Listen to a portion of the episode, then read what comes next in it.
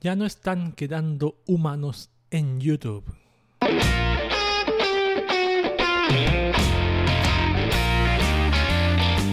Antes, los sistemas de recomendaciones eran mucho más humanos. Habían curadores especializados en recomendar contenido de alto valor. Hoy ya casi no existe ni la sombra de aquello. La plataforma de videos online YouTube hace unos años que está usando redes neuronales para así hacerte una recomendación de lujo y sobre todo para que no te despegues de la pantalla ni te alejes de su plataforma. Y eso tiene nombre, engagement. Sí, hoy una máquina, un conjunto de redes neuronales hace ese pesado trabajo. Bueno, malo, tendencioso, influenciable, todo es posible en el mundo actual. Te haré una profunda recomendación en el podcast de Cube de hoy.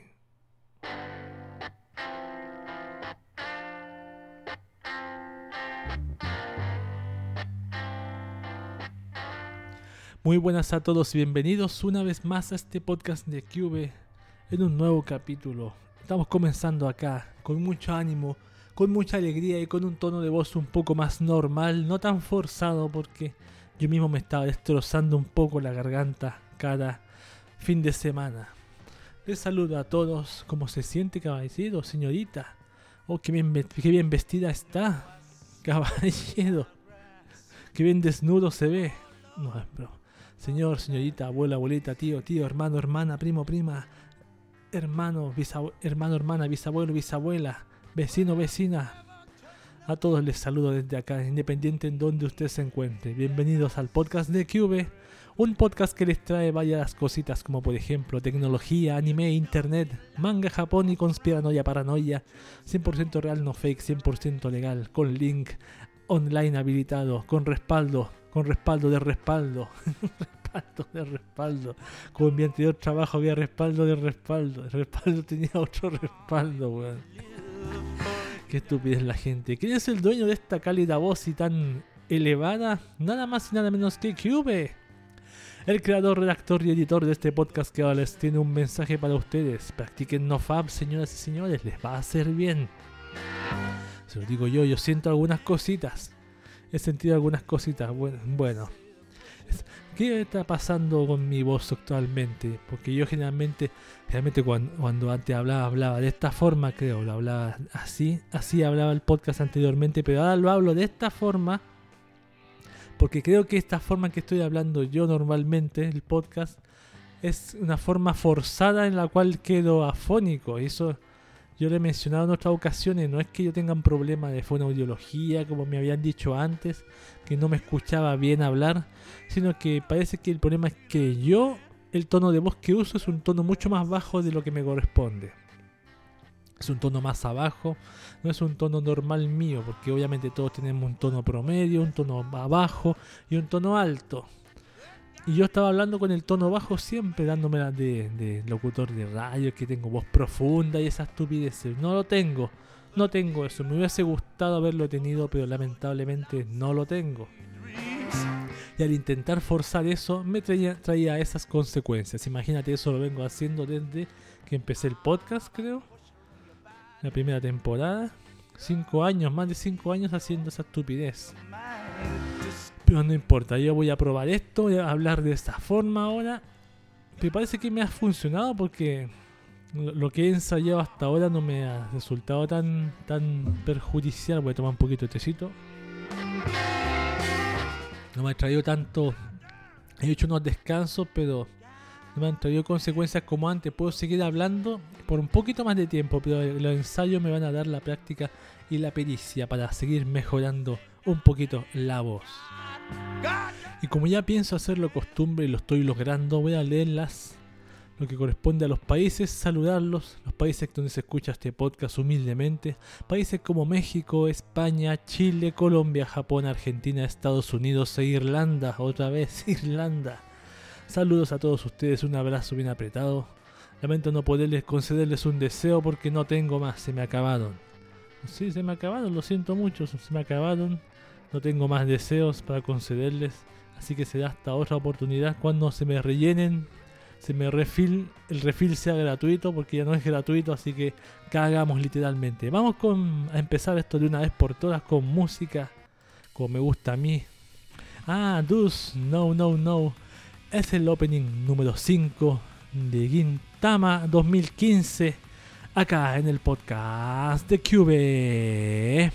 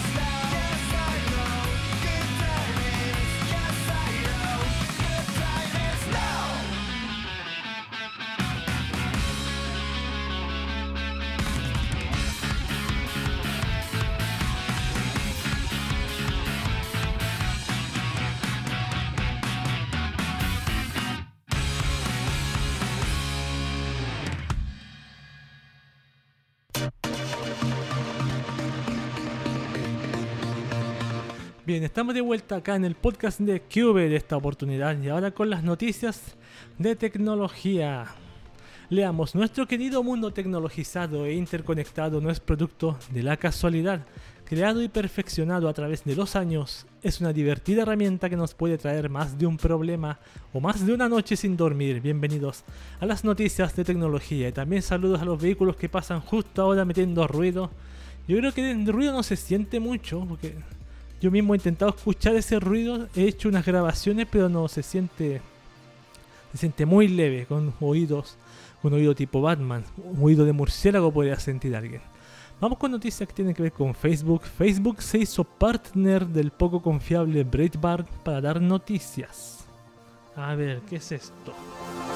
Breitbart es un medio de extrema derecha y supremacista blancos en Estados Unidos. Su reputación es tan nefasta que Wikipedia los dejó de aceptar como fuente y sus mentiras han sido descubiertas de manera sistemática. Con esa información bajo el brazo podemos dar contexto a lo siguiente. Facebook lanzó su pestaña Face- Facebook News para entregar periodismo parcial entre comillas y así dejar de ser uno de los principales propulsores de noticias falsas en el mundo. El tema está en que uno de los medios asociados y confiables es el infame Breitbart y Zuckerberg no sabe qué decir al respecto. El CEO de la compañía dice que quiere una diversidad de miradas y perspectivas, pero que éstas deben cumplir con los estándares de Facebook, lo que explica nada ya que deja su herramienta con una fuente poco confiable. Las locuras de Zuckerberg no paran y pareciera que por cada paso que dan al frente terminan dando dos hacia atrás, así con la red social. Es gracioso porque esta persona, este señorcito que ve ahí, señor simpático, con sonrisa amplia, Zuckerberg dice, quiere diversidad de miradas y perspectivas, pero esta no. Pero esta mirada no. Quiero multitud de opciones, pero esta no. Esta no tiene que venir. Como contradictorio. Se contradice el mismo. Se pisotea la cola el mismo. Tan ignorante, mentiroso y falso que el mismo se cae. ¿Cuántas veces no ha pasado esto? ¿Cuántas veces no ha pasado esto con Facebook y su plataformita? A ver, dice, trabajadores de Facebook se unen para oponerse contra controvertida política de la empresa. Más de 250 empleados de Facebook en los Estados Unidos se han unido y firmado una carta petición con la cual denuncian una controvertida decisión por parte de Mark Zuckerberg de permitir que políticos publiquen anuncios en la plataforma incluso si son falsos. Esto tiene que ver con lo que leímos la vez anterior, que... Ah, no, no, no, no sé, no, no sé qué, tiene, con qué tiene que ver. Mm, La llamativa petición fue publicada en un tablero de mensajes de comunicación interno de la compañía, donde se destaca la frase que alude a que algunos están en camino a deshacer todos los grandes avances que sus equipos encargados de los productos han integrado durante los últimos años. Recordemos que a finales de septiembre Facebook eliminó una política interna que lo hacía eximirse de la publicidad política, la que ahora ha causado la molestia de los trabajadores que trabajan en la compañía. Va a pasar lo mismo que. que. que ¿Cómo se llama? Que las elecciones de Trump, o sea, van a beneficiar a Hillary, tirarle mierda a Trump, es lo mismo, es lo mismo que lo que ya sabemos ya. Y claro, es difícil que no se use Facebook por una plataforma política. Es difícil, imagínate los mi- miles de millones de personas que hay ahí. que la influencia que puedes ejercer en ese montón de gente, en ese tercio de la población mundial. Vamos con otra que dice, Facebook pagará más de 600 mil dólares por escándalo de Cambridge Analytica. Ah, Sin admitir su responsabilidad, Facebook aceptó cancelar 500.000 libras, equivalente a 643 mil dólares, como multa por una causa privada que se le sigue tras el, escándalo de Cambridge Analytica. La sanción monetaria fue impuesta por la Oficina del Comisionado de Información de Gran Bretaña al concluir que la compañía de Mark Zuckerberg expuso información personal de 87 millones de usuarios sin su consentimiento. Ah,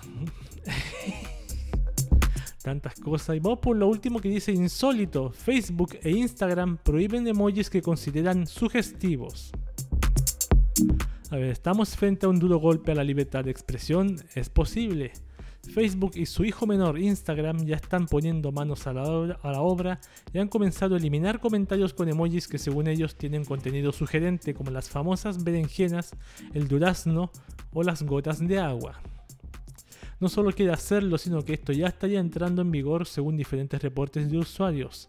Y es que según los nuevos estándares, dichos emoticones son emojis sexuales contextualmente específicos y de uso común. O sea, mezclar la berenjena con el, con el melocotón y las gotas.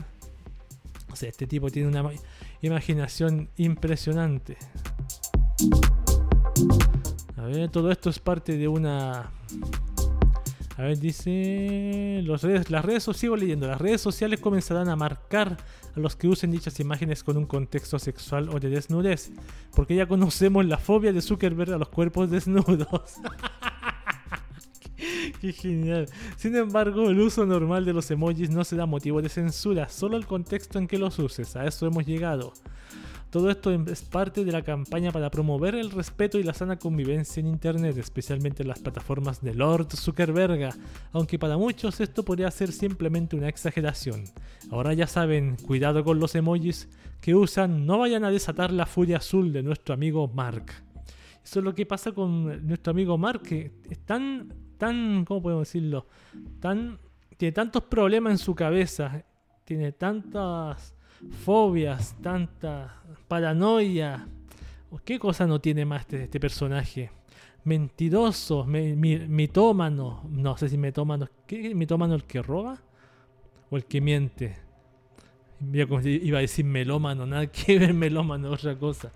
Mitómano. No tiene, no tiene empatía. Ya, dejemos este tipo de lado mejor y sigamos con las noticias de tecnología comunes y corrientes.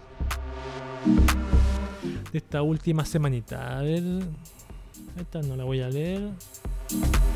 Vamos con la siguiente que dice: Twitter admite que le mostraba más anuncios a los usuarios menos populares.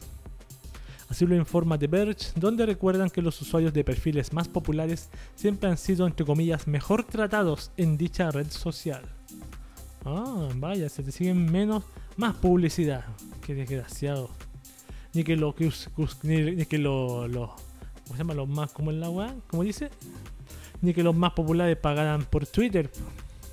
Vamos con otra, es oficial, Netflix irá contra los usuarios que comparten sus contraseñas. Durante su última conferencia con inversionistas para revisar los resultados financieros del tercer trimestre de 2019, el jefe de producto Greg Peters abordó directamente esta situación en donde usuarios de Netflix comparten sus contraseñas con otras personas para que tengan acceso a la cuenta. Claro, obviamente no quiere más eso, que, la- que la gente pague. Que paguen su mierda de mierda de Netflix. Mierda Netflix. Nadie se salva. China aprueba ley contra el cifrado de datos. Una, eh, dice, la legislación que entrará en rigor a partir del 1 de enero de 2020 marca los parámetros de intervención para inspeccionar el cifrado y regulación del cifrado de datos tanto en iniciativa privada como pública. Esto quiere decir que el gobierno revisará a todos, incluso a ellos mismos, y decidirán si están incumpliendo o no su propia ley. Los que ponen la ley se revisar a ellos mismos. Por supuesto, tremenda lógica. Vamos con otra que dice Uber Uber Money o Uber Money. La plataforma comienza su incursión en la economía. Una nueva prueba adoptará Uber ya que la compañía empezará a funcionar con su división Uber Uber Money que tendrá una billetera digital y tarjetas de débito y crédito mejoradas. La idea es que los socios conductores tengan una alternativa más sólida para las transacciones que se hacen por los viajes. Vaya, vaya. Vaya, vaya. Se va a tener su propio banco. Yo, pues, yo me parece que yo leí esa noticia que decía que Uber iba a meter su propio banco. Estaba el rumor, corría el rumor. Corría el rumor, pero parece que era esto Uber Money solamente. A ver, ojo señores políticos, Twitter ya no los dejará comprar espacio en la plataforma. ¿Compraban espacio? Se acabó el tiempo de los mensajes políticos pagados en Twitter. Este fue el anuncio que dio a través de una serie de tweets el CEO de la red social Jack Dorsey. Ay, hay muchas razones. La voy a leer acá. Un mensaje político gana alcance cuando la persona decide seguir una cuenta a retuitear. Mm, Riesgo significativo para la política, para influir los votos y afectar la vida de millones, como lógico. Afectan todas las comunicaciones de internet, solo los políticos. Mm, De candidatos. ¿Y cómo piensa detener usted si ellos tienen cuenta en Twitter? Efectúan, crean un tweet, lo lanzan el tweet y la gente que los sigue los retuitea a todos como, como un bloque, todos al mismo tiempo. ¿Cómo piensa detener, evitar eso? Twitter. Claro, Twitter dice no, no les dejará comprar espacio, quizás publicidad. Pero eso no significa que esté su, su mangada de imbéciles cada político de cada partido retuiteando lo que las estupideces que dice su candidato. Eso es inevitable, eso es imparable.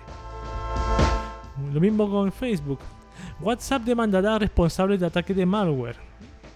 A ver. Ah, dice. La vulnerabilidad de WhatsApp estaba presente gracias a un malware que se llama Pegasus y fue creado por la empresa israelí llamada NSO Group. Este puede infectar tu equipo tan solo con que aceptes una videollamada, pero el proceso es un poco más complicado que eso. Al infectar un teléfono obtiene acceso a toda la información del dispositivo, contactos, mensajes de texto, llamadas. También accede a la geolocalización, la cámara y el micrófono del equipo. O sea, más espía imposible, weón.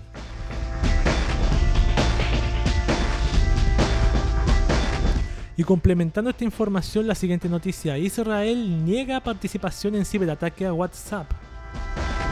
Un vocero del gobierno de Israel negó cualquier vínculo con el ciberataque que presuntamente perpetró la empresa israelí de vigilancia NSO Group a WhatsApp.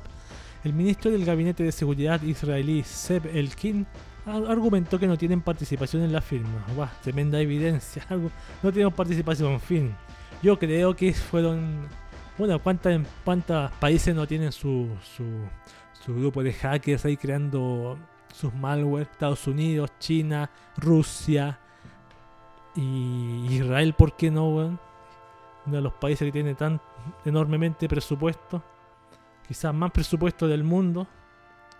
Si fueron capaces de poner un escudo antimisil en la isla Malvinas, ¿por qué no pueden hacer aplicaciones para perjudicar las mejores apps? Reclutando gente de un lado a otro. ¿Qué no puede hacer? Ellos mismos tienen misiles antibúnker también. O sea, tú no puedes esconderte de una bomba nuclear en un búnker. Porque hay misiles que son antibúnker, se meten en la tierra y, y perdiste. ¿Qué cosa no puede hacer la tecnología israelí? WhatsApp muestra interfaz de modo oscuro en nuevas betas para iOS y Android. A ver. A ver, ¿dónde está? Con la liberación de las más recientes versiones beta para iOS y Android ha sido posible confirmar que ambas ya integran entre sus funciones preliminares la posibilidad de activar el popular modo oscuro en su totalidad. Los colegas de WA Beta Info fueron los primeros en tener acceso a estas betas y difundir la noticia, dando cuenta de que al solo abrir la nueva versión aparece una ventana que ofrece la opción de activar esta función. Sea, todo hueveando por el modo oscuro, como si fuera tan genial. Claro, si tienes una pantalla AMOLED, sí. Pero no es modo negro, es modo oscuro. Oscuro, no negro. Oscuro, distinto que negro. En negro la molesta los píxeles apagados. Ahí sí te creo. O modo AMOLED debería llamarse. Alguna app las tiene. La red de Wikipedia WT 2. Social promete desplazar a Facebook. ¿Cuántas veces no he leído esto? Pasó con Diaspora, pasó con Mastodon, pasó con... No está pasando. No sabemos el alcance de esas redes. A ver, un modelo diferente propone el fundador de la enciclopedia libre Wikipedia, Jimmy Wales, para que grupos de usuarios se relacionen entre sí y compartan intereses comunes en línea. Se trata de la red WT 2. Social, diseñada con los mismos principios de Wikipedia. ¿Te imaginas una red social donde toda la comunidad pueda editar los contenidos? Preguntó Wales a una audiencia durante la Feria Digital X, celebrada en Colonia, Alemania, donde hizo el anuncio. Gracias, camión, por la bulla, te pasaste.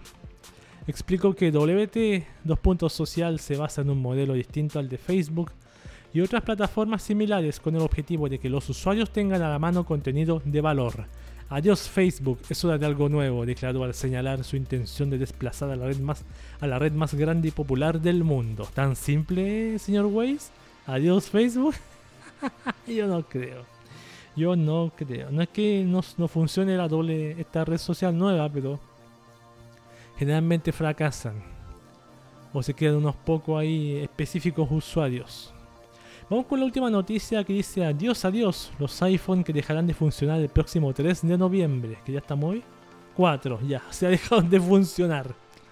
A partir del próximo 3 de noviembre, diversas aplicaciones de iPhone y otros dispositivos de la marca Apple dejarían de funcionar para siempre. Para evitar esto, los usuarios deberán actualizar el sistema operativo antes de la fecha mencionada. Ah, o sea, no es, no es obligatorio comprarse un iPhone nuevo, yo creí que iba a pasar eso. La actualización solo será necesario para el iPhone 4S, los iPad de tercera y cuarta generación, el iPad mini y el iPad 2. Eso es todo. Esas han sido las noticias de tecnología de esta oportunidad. Esto es. Vamos con música. Esto es Egoist Nama Enonai Kaibutsu, el ending de Psycho Pass. Acá en el podcast de QB.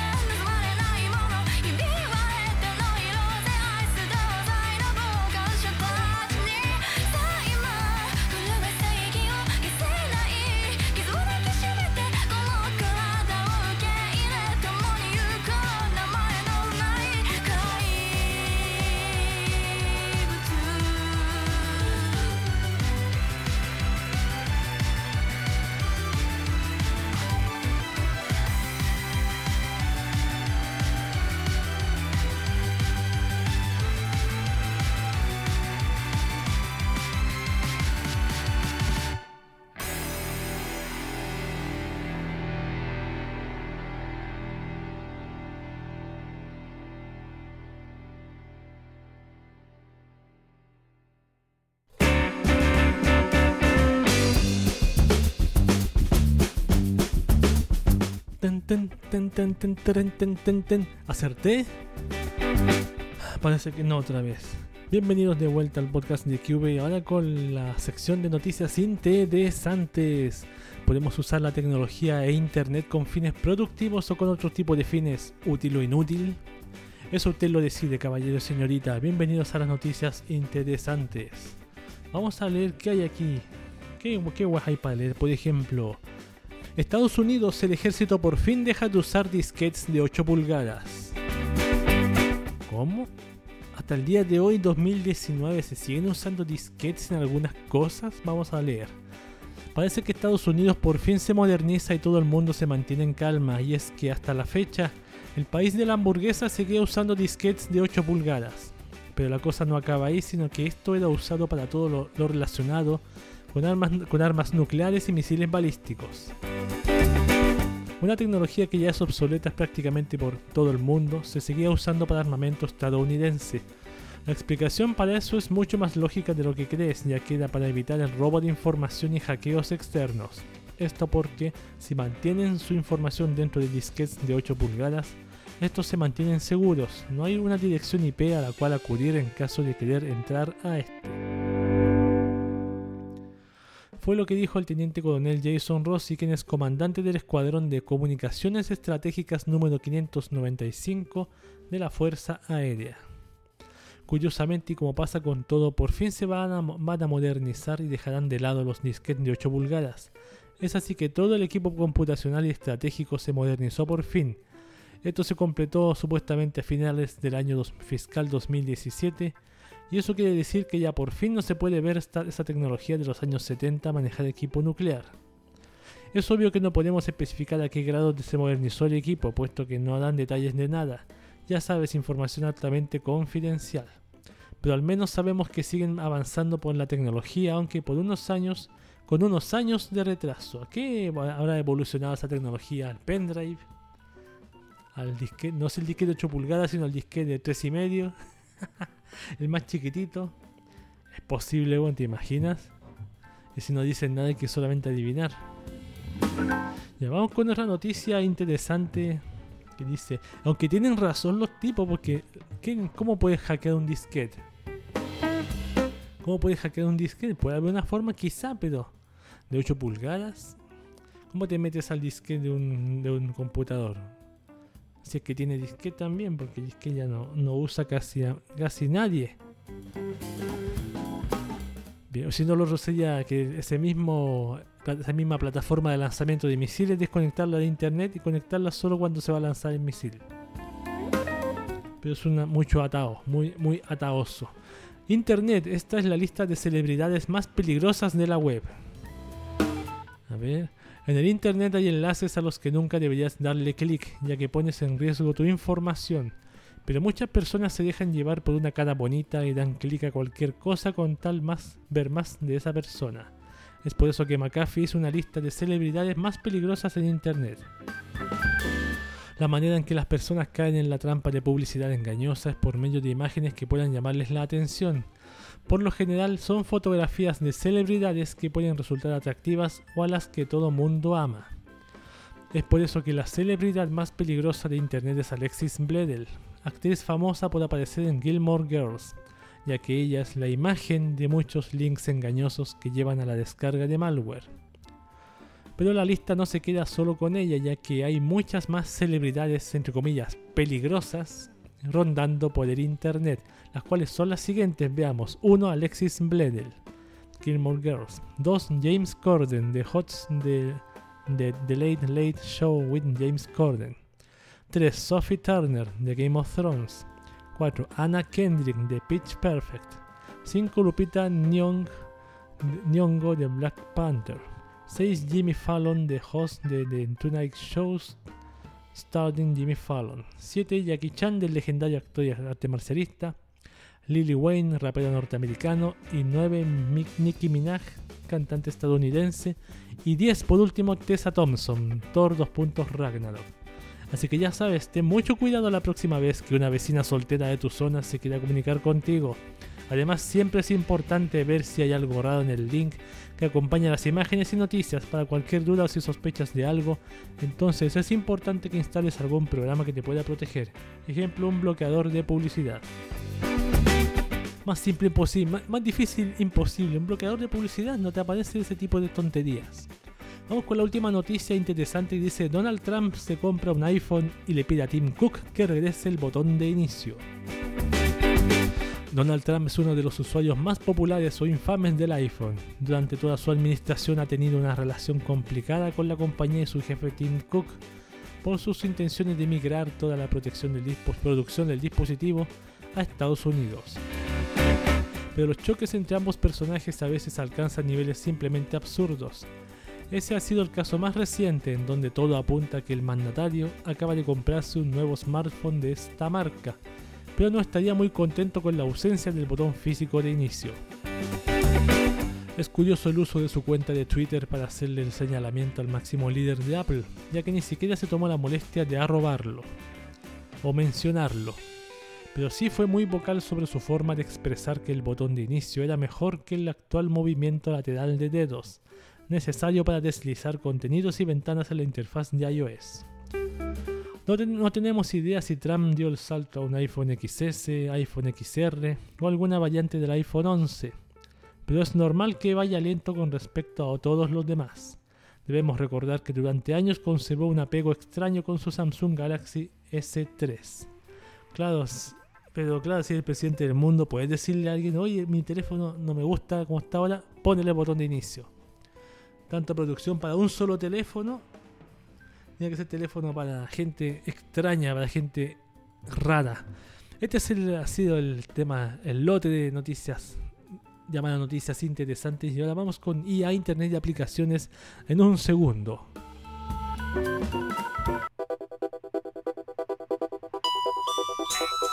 Bien, bien, bien, estamos aquí en lo que es IA, Internet y aplicaciones para recomendarles una APK, una app, una que estoy usando hace unas más de dos semanas, la llevo usando que se llama Quizilla. Se llama Quizilla, dos puntos, abandona los malos hábitos. Le voy a leer de qué trata esta cosita. Dice, superar una adicción es difícil. Con Quizilla puedes monitorear todos tus malos hábitos o adicciones y utilizar la aplicación para analizarlos y vencerlos para siempre. Acelera tu desa- autodesarrollo y crecimiento personal, desastre de tus adicciones y malos hábitos. Seguimiento de malos hábitos. Comprométete a dejar de fumar y analiza tu progreso. Puedes agregar el día exacto de la última vez que lo hiciste, el dinero o el tiempo que suele invertir en esa adicción y dejar que sirva como punto de partida. A partir de ese momento puedes obtener muchas estadísticas interesantes al respecto. El tiempo de abstinencia y el dinero ahorrado son las, las principales estadísticas.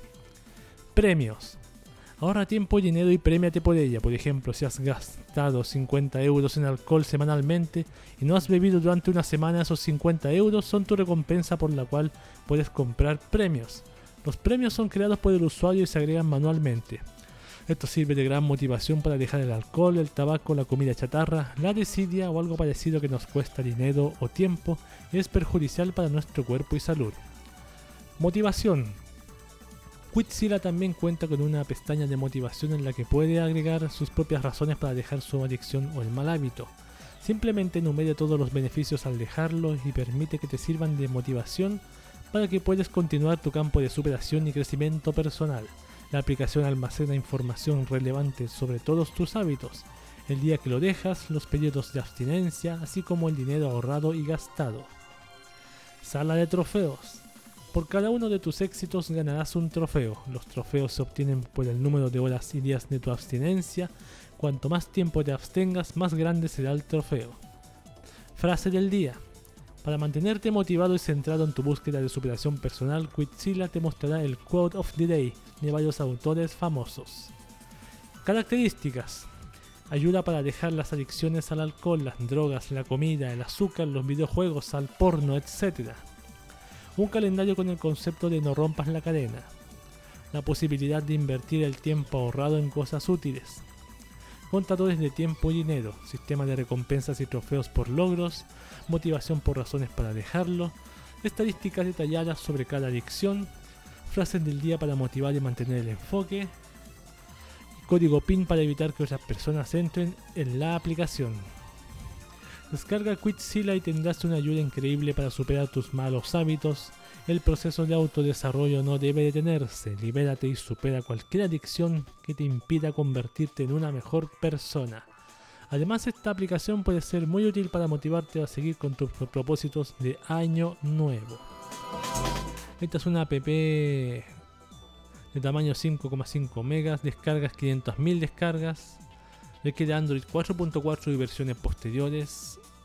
Más, eh, nada más le puedo contar de esta app. Para todo el público, 27 no sé qué. Yo hace más de dos semanas, como mencioné, estoy usando esta app y lo usé para, para monitorizar ciertos malos, malos hábitos. Y está bastante, siempre me gusta su simpleza.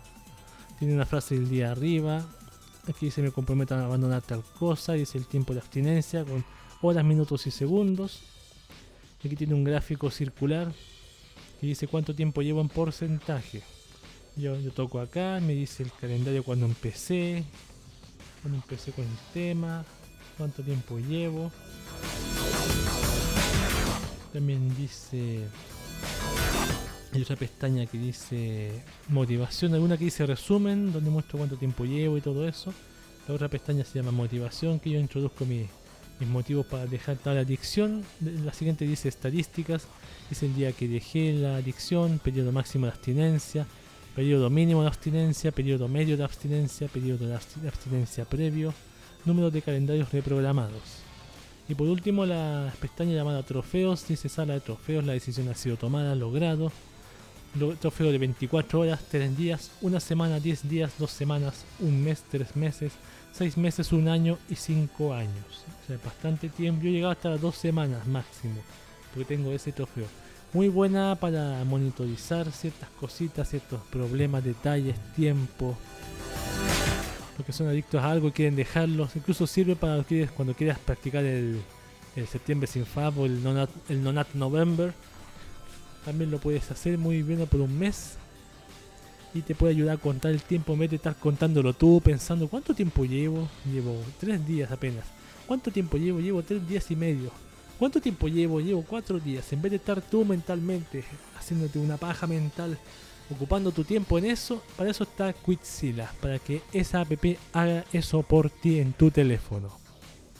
Me ha gustado, ahí les voy a dejar la APK para que la usen en mi es el- el link que esté en la cajita de comentarios en mi cuenta de Mega donde subo todas las mierdas estas. Eso ha sido todo, eso ha sido lo que es IA Internet y aplicaciones. Vamos con música que es ahora ah, Zack Sparkling Daydream, el opening de Chunibyu Demokoi Gashitai acá en el podcast de Cube.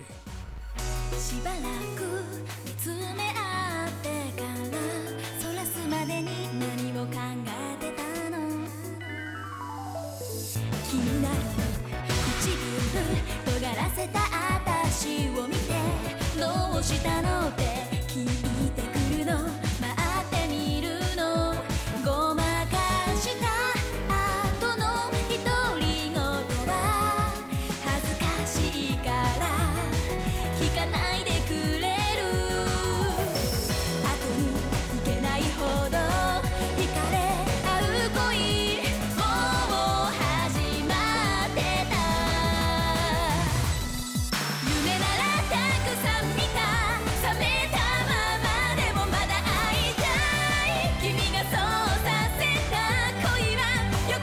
understand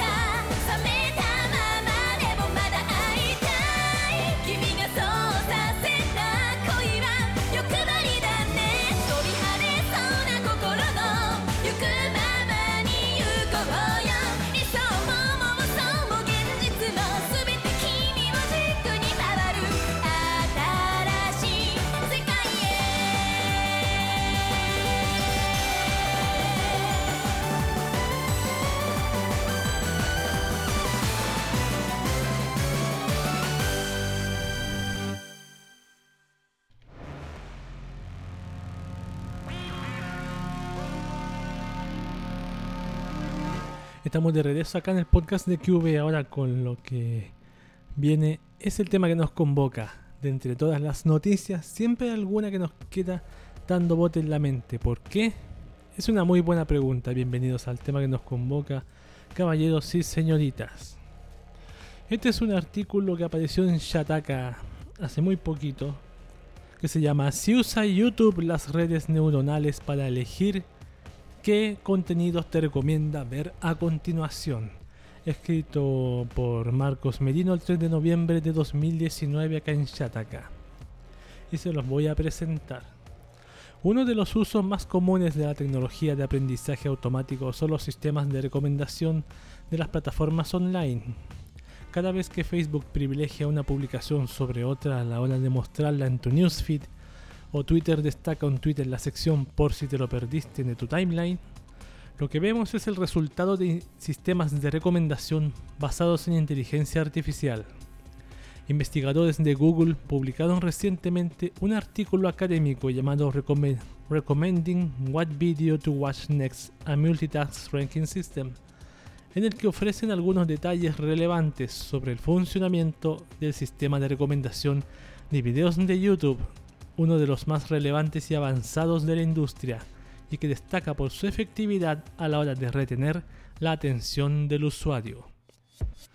Al tratarse de una plataforma en la que una gran cantidad de usuarios suben cientos de horas de video cada segundo, el funcionamiento de su sistema de recomendación ha de ser forzosamente diferente de los de otras plataformas de streaming como Spotify o Netflix, que cuentan con un catálogo estable y centralizado. La evaluación de datos y la generación de recomendaciones en tiempo real cobra una importancia mucho mayor en el caso del portal de videos de Google. La clave, dos redes neuronales profundas. Hasta 2016 YouTube recurría a algoritmos que sencillamente recomendaban videos en base a un conjunto de varios criterios. Duración del video, número de suscriptores, número de veces que había sido compartido, etc. Sin embargo, hace tres años YouTube empezó a adoptar las redes neuronales. Ahora el sistema de recomendación de videos de YouTube funciona como un embudo estructurado en dos etapas, cada una de ellas responsabilidad de una red neuronal distinta. 1. Generación de ítems candidatos. En esta fase las opciones se reducen de millones a miles. Recurre a datos extraídos del historial de los usuarios para ofrecer un listado de videos que tenga en cuenta el filtrado colaborativo. ¿Qué otros videos han atraído la atención del resto de personas que ven videos similares a los de este usuario, por ejemplo? Ese es un ejemplo de generación de ítems candidatos. Número 2. Clasificación. En esta fase las opciones se reducen de miles a decenas. Este proceso asigna una puntuación a cada video, la cual determina la visibilidad que tendrá el mismo a la hora de mostrar las recomendaciones cuando estemos usando YouTube. Aspectos como su similitud con contenidos que hayamos visualizado anteriormente aumentarán la probabilidad de que aparezcan entre los primeros puestos, mientras que se reducirán si el video ya fue recomendado antes y el usuario pasó del mismo. Otro factor que influye es la edad del video, para evitar un sesgo en favor del contenido más antiguo, entre paréntesis, el que más visitas y likes acumula al fin y al cabo, cierro paréntesis, el sistema de recomendación favorece la presencia de contenido novedoso entre las recomendaciones. Engagement y sesgos. Sin embargo, aún conociendo todos los factores que tiene en cuenta YouTube a la hora de generar sus recomendaciones, resulta imposible predecir los mismos con exactitud, porque las redes neuronales profundas van aprendiendo sobre la marcha, alterando ligeramente sus resultados para cumplir con el objetivo básico con el que fueron creadas, en este caso aumentar el engagement, que es la retención del usuario frente a la pantalla. De hecho, YouTube ha tenido que realizar cambios en su inteligencia artificial en los últimos tiempos por el incentivo perverso que estaba demostrando ser esa búsqueda del engagement a toda costa. Hace unos meses abordamos cómo esta política había llevado a muchos usuarios a engancharse a contenidos pseudocientíficos y conspiranoicos. Guillaume Chaslot, ex trabajador de Google y asesor del Center for Human Technology, cuenta la historia de un conocido Brian encontraba en esa situación. Para sus padres, familiares y amigos, su historia es desgarradora, pero desde el punto de vista de la inteligencia artificial de YouTube es un gran éxito. Diseñamos la inteligencia artificial de YouTube para que aumentara el tiempo que las personas pasan online, porque eso conlleva más anuncios. La inteligencia artificial considera a Brian como un modelo que debe multiplicarse. ¿Cuántas personas como Brian son seducidas por esas madrigueras de conejo todos los días? Por diseño, la inteligencia artificial intentará captar a la mayor cantidad posible. Por lo tanto, si la Tierra es plana, mantiene a los usuarios más tiempo online que la Tierra es redonda, esa teoría se verá favorecida por el algoritmo de recomendación. Y ese ha sido el artículo llamado Así usa YouTube las redes neuronales para elegir qué contenidos te recomienda ver a continuación, escrito por Marcos Merino el 3 de noviembre del 2019 en Shataka, bendito Shataka, que me salva de temas. Justo buscaba un tema y encontré ese video. Claro, por supuesto. Mientras más engagement, más gente, más tiempo pendiente de la pantalla de YouTube, más anuncios. Esa es la fórmula de YouTube. Yo he pas- hay veces que yo he pasado por horas viendo videos, sobre todo los fines de semana de YouTube, uno tras otro, tras otro. O me acuerdo de un youtuber y lo busco y lo, pongo a ver sus últimos videos. Veo los últimos videos de, de Dross, por ejemplo, o de otro. De uno de terror que sigo ahí por ahí, o alguno, alguno que se me ocurre, o alguna recomendación que aparece por ahí de repente, que a veces no son malas o un profesor que enseña algo, siempre hay algo nuevo que se descubre en YouTube y eso hace que uno esté mucho tiempo en la pantalla, sea en el móvil, sea en el, en el notebook, en el PC, donde sea. Y claro, esta misma inteligencia artificial a veces te recomiendan cosas que uno que uno no debería ver, por ejemplo, el caso que pasó hace este año, hace meses meses atrás con la, el agujero ese que te mostraba pedofilia.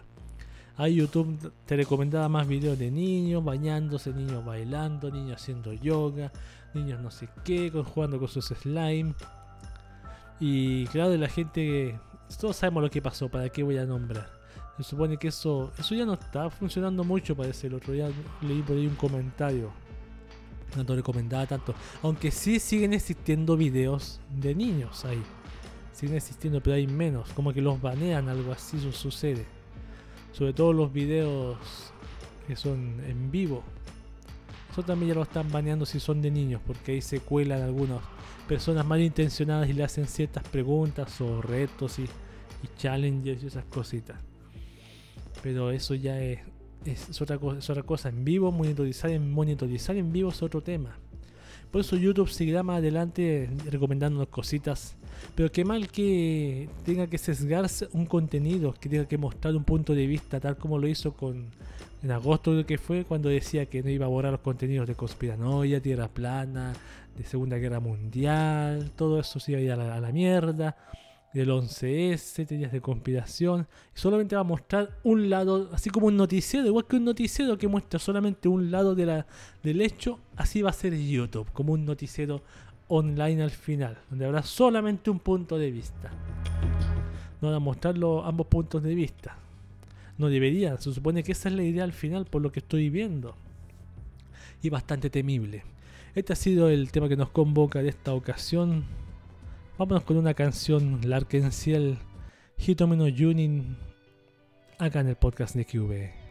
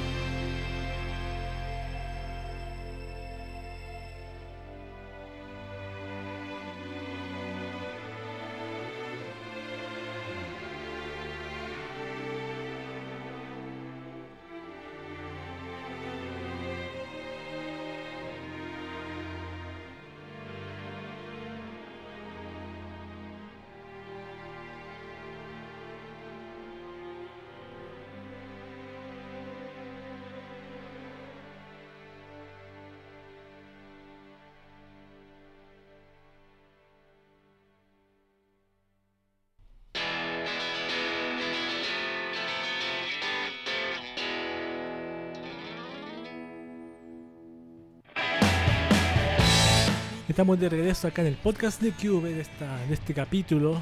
Y ahora llegamos con las noticias de anime. Japón, un país asiático que nos ha asombrado con su tecnología, cultura y sobre todo con sus entretenimientos que en este lado del charco son vistos con una mirada despectiva y la ONU siempre está al acecho. Bienvenidos a Noticias de Anime. Bienvenidos a Noticias de Anime 8. 8, 3, adiós 12, 13. Ya, vamos con noticias de anime. Yo tengo. Hay bastantes estrenos de anime, ahora sí. Se los voy a leer, tengo como 7. Y estos estrenos son de la nueva temporada, lo que es enero 2020. Todos dicen enero. Parece que no va a empezar a fines de diciembre, no, enero. Por ejemplo, el anime Eisoke Niwate Odasuna revela sus seis voces protagonistas. La web oficial de la adaptación televisiva animada del manga Eisoke Niwate Odasuna Sumito Wada ha revelado las que serán sus seis voces protagonistas. Ejemplo, Sairi como Midori Asakusa, Motsumi Tama- Tamura como Sayaka Kanamori, Misato Matsuoka como Tsubame Mizusaki, Yumiri Hanamori como Dumeki, Mikako Komatsu como Sowan de Sakaki, Kazuhiko, I- Kazuhiko Inoue como señor Fujimoto. Ah, es un señor, su nombre. ¿De qué trata este anime, el Eisoke Niwa? Veamos, la historia del manga la protagonizan Midori, Tsubame y Sayaka, tres chicas de primer año de preparatoria que se reúnen en el Eisouken, el club de investigación audiovisual, para hacer realidad su sueño de crear un anime. No pude evitar acordarme de, tú sabes quién, Shiro, un anime que empieza así con Shiro y termina en Bako. Midori está algo preocupada ante la idea de crear un anime sola, pero cuando conoce a Tsubame, una chica de bien que en realidad sueña con ser animadora, no tarda en arrastrar también a su mejor amiga Sayaka, una experta en finanzas, para intentar que entre, entre las tres lleven el proyecto a buen puerto. El anime se estrenará el próximo mes de enero, de enero en la NHK. Será como una especie de... No, yo pienso que debe estar basado en lo que, lo que fue Shirobako, su ex- éxito, lo que mostraba. No lo he visto, pero por lo que lo poco que conozco de ese anime, un día la voy a ver tranquilamente y opinaré con base. El anime original de rugby universitario Number 24 revela cuatro voces más. La web oficial del nuevo anime original de rugby para televisión Number 24 de, que prepara Movic ha revelado cuatro voces más para su reparto, las cuales no voy a nombrar porque son, no creo que las conozca ustedes, son masculinas. ¿Pero de qué trata este anime, Number 24? Que se viene en, en enero. La historia de rugby universitario la protagonizará Natsusa Yusuki, quien espera llegar a ser el as del equipo de rugby al llegar a la universidad. Sin embargo, cuando comienza la universidad ya no puede jugar a rugby debido a ciertas circunstancias. Ibuki Ueoka es un estudiante mayor que él que dejó el rugby en su momento, mientras que Yasunari Suru es un estudiante más joven que desprecia por completo a Natsusa. Yuma Shiro es un estudiante joven que admira y sigue a Natsusa, mientras que Seiichiro eh, Shingyo es un viejo amigo de Natsusa y con quien tiene gran amistad. Todos juntos competirán en la Liga Universitaria de Rugby. Su estreno está fechado para el próximo mes de enero en Tokyo MX también. Enero, ya tenemos dos para enero.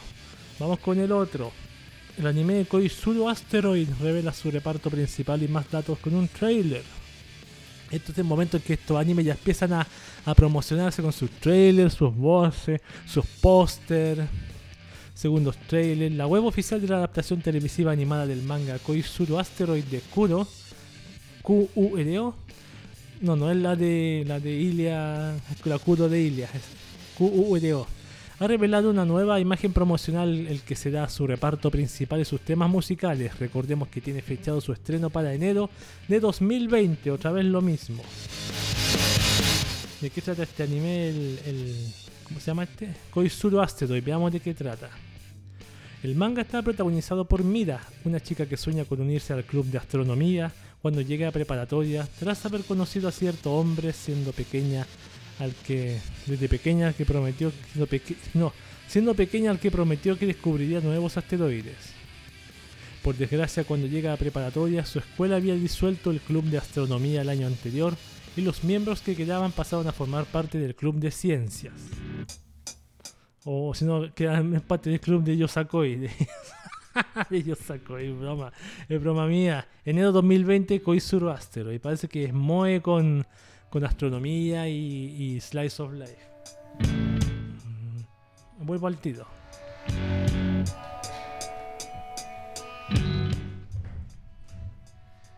Y ahora sí, que fui a buscar mi té rojo que tengo ahí.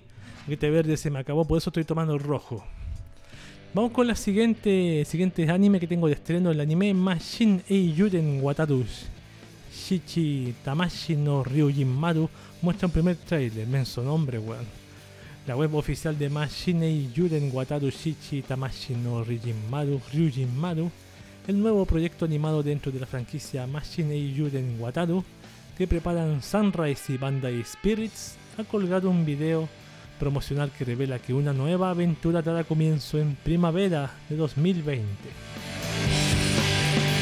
A ver de qué trata este anime. ¿Cómo se llama? Machine Yuren. Vamos a ver de qué trata esta esta cosa. La historia del proyecto está protagonizada por Wataru, quien acude al mundo de Sokai-san como respuesta a un incidente ya ocurrido. Una presencia maligna inunda la zona y el poder del robot Ryujin Maru ha sido sellado. Junto a sus amigos Shibaraku, Toaru y Himiko, Wataru inicia un nuevo viaje. Este para, se viene para 2020, primavera de 2020, en enero 2020, la misma wea. Quedan tres más. Este es bastante interesante. El anime Pet revela con un trailer nuevas voces y su fecha de estreno. La web oficial de la adaptación televisiva animada de la remasterización del manga Pet de Rangyo Miyake ha revelado cuatro nuevos personajes y sus voces, un primer trailer, y que la serie se estrenará finalmente en enero en Tokyo MX, BS11 y ATX, entre otras cadenas. Amazon se encargará de su emisión exclusiva online tanto en Japón como fuera de él. Ah, ya se lo agarró Amazon. Vaya, vaya. ¿De qué trata? Vamos a ver de qué trata Pet. La historia de suspenso está protagonizada por personas que poseen la habilidad de infiltrarse en las mentes ajenas y manipular sus recuerdos. Estos poderes se han usado desde siempre para encubrir incidentes, asesinatos y todo tipo de fechorías por las bandas de criminales, Pero estos poderes no solo son capaces de que- quebrar los espíritus de los demás, sino que también van corrompiendo los corazones de sus propios usuarios. Sus usuarios tendrán que protegerse entre ellos como si fuesen una sola unidad y los llaman pets, mascotas, sintiendo los demás por ellos una mezcla de miedo y desprecio. Este será el anime de terror del 2020. Mientras no pase lo mismo que pasó con, con Pupa, todo bien. Pupa. Otoño, otoño, enero, pues. No, pues nada que ver, pues no, pues no es. ¿Cuándo esto? Otoño. Ah, en principio la serie se anunciaba con estreno para otoño, o sea, se va a estrenar eh, en enero, ya, también. Pero no pasa lo mismo con, con Pupa, así como lo que sucedió. Pupa es bueno el manga, pero el anime, no, no, sé. No, Pupa es buena, buen anime, buen manga, lo malo que al final a mí no, no, no encontré... No fue un final abierto, lo voy a decir, ¿para qué? un final abierto, pero no es un mal anime, mal manga. Es bastante eh, tiene un es bastante raro el manga. Pero me, me gustó haberlo leído. Vamos con otro estreno más. El anime Darwin's Game revela un primer tráiler, más equipo y más reparto. La web oficial de la adaptación televisiva animada del manga Darwin's Game del dúo de autores Flip Flop ha mostrado un primer trailer y revelado que la serie se estrenará en enero de dos- 2020 en Tokyo MX, Ganma TV, Gunma TV, Tochigi TV, Yomiuri TV, TV Aichi, BS11 y ATX. Abema TV se encargará de su emisión vía streaming. ¿De qué trata Darwin's Game? La historia la protagonizan Kaname, un chico estudiante que acaba interactuando con una misteriosa aplicación llamada Darwin's Game en su teléfono, una suerte de juego social donde se jugará su propia vida. ¿Aló Madoka Mágica? no. Madoka no tiene nombre de Mahou Shoujo, así que no es Madoka Mágica, ni Mahou Shoujo Sai, ni Mahou Shoujo Kusei Keikaku, ni, ni ninguna otra. En ene- enero 2020 también se estrena esa. Y vamos con el último estreno que les traje. El anime Hatena Illusions estrena una nueva imagen promocional.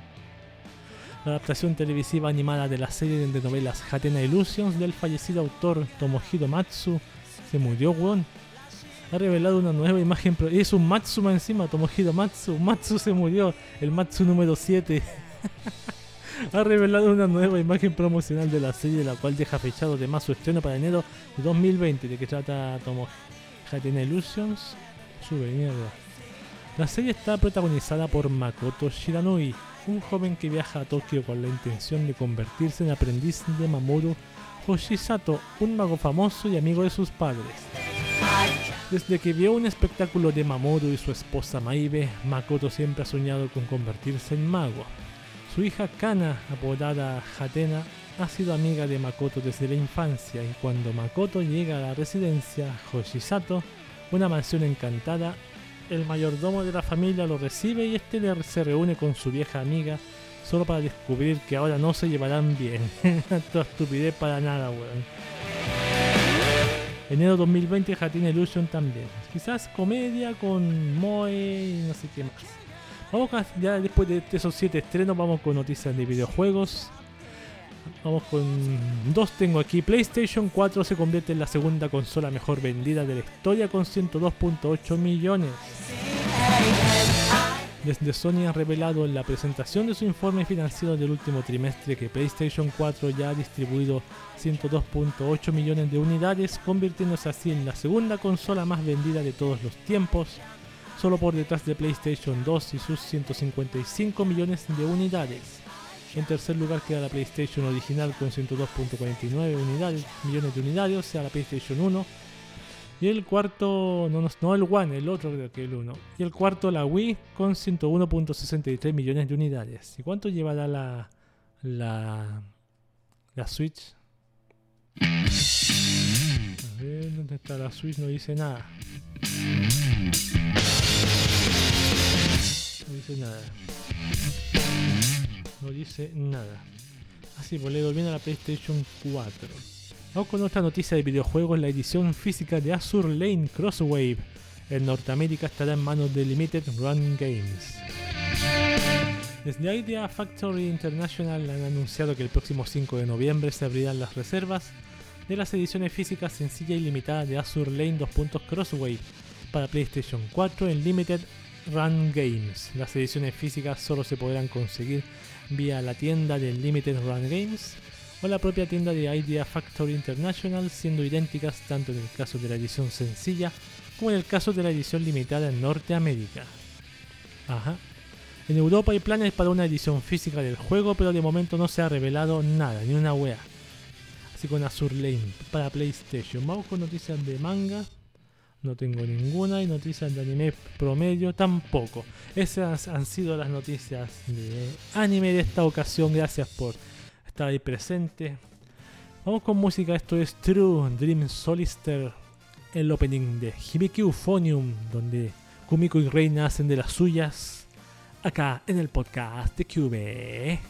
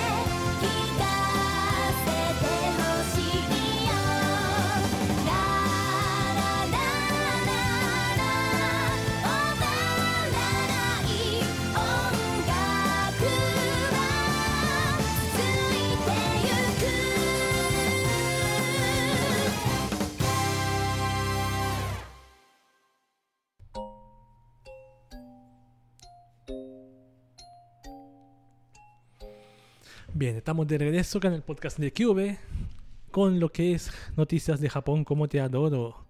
Un país considerado uno de los más seguros del mundo también tiene sus cositas únicas y preocupantes. Nadie se salva, ni siquiera los mismos habitantes de Japón, que se llaman llamar japoneses o nijoneses, no tengo idea. Bienvenidos a Noticias de Japón como te adoro. Vamos a leer algunas, las tres de siempre. Siempre leo tres gracias a International Press, que son, es un noticiero en español de noticias de Japón. De todo tipo, eso es lo bueno. Voy a leer una que dice, cuatro profesores de una escuela acusan de Ijime a seis colegas.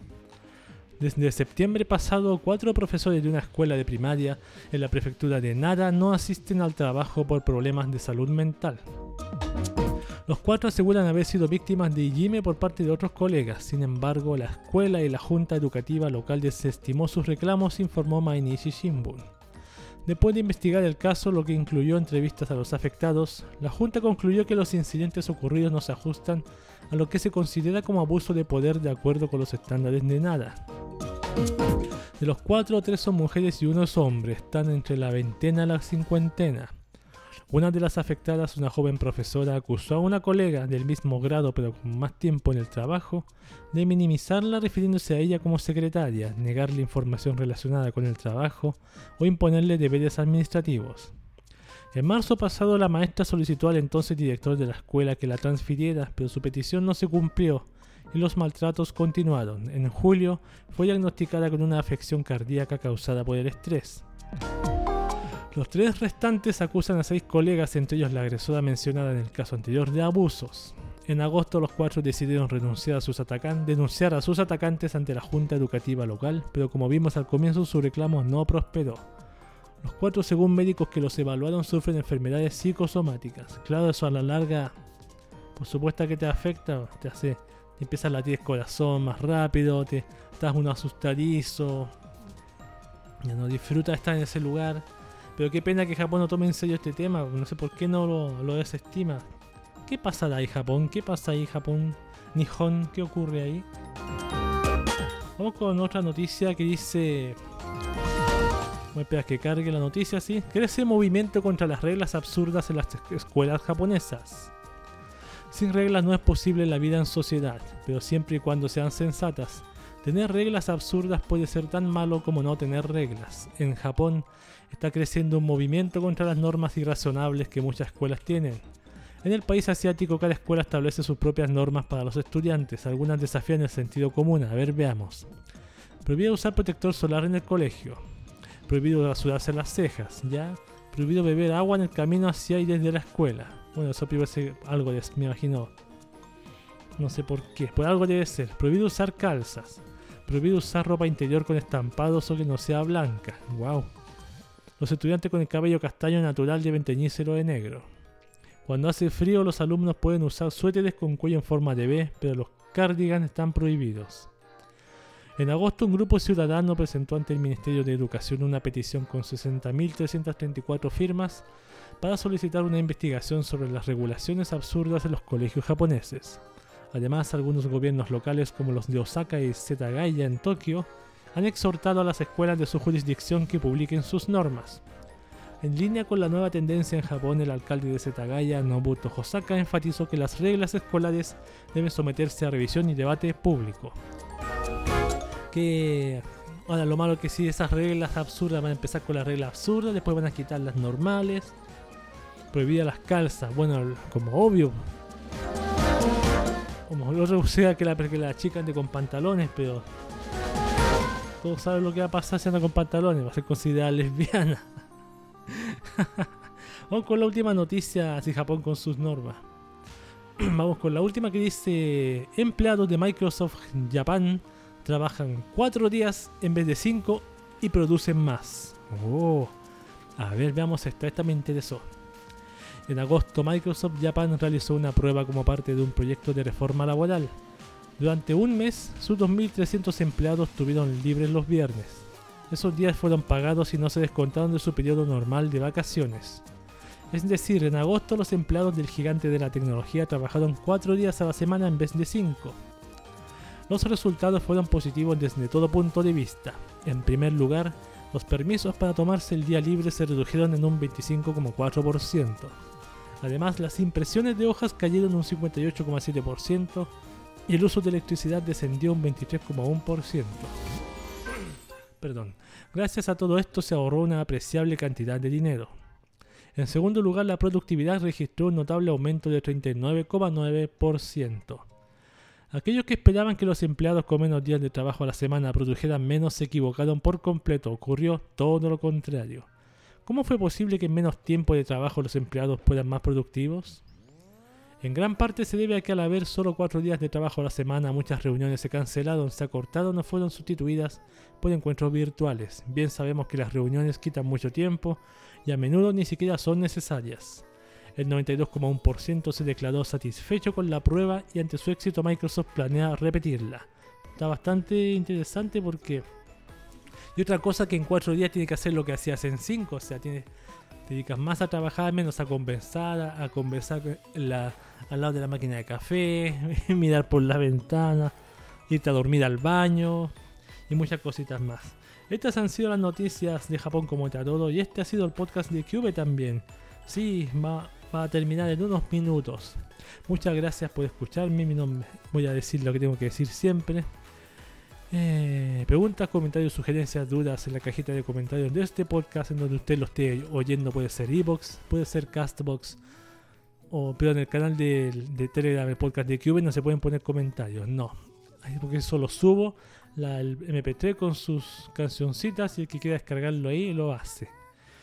¿Y ¿Qué más puedo decir? Nada más. Evox, Castbox. Evox tiene calidad baja, Castbox promedio. Ahí usted elige. Mi nombre es Cube y este ha sido el podcast de Cube.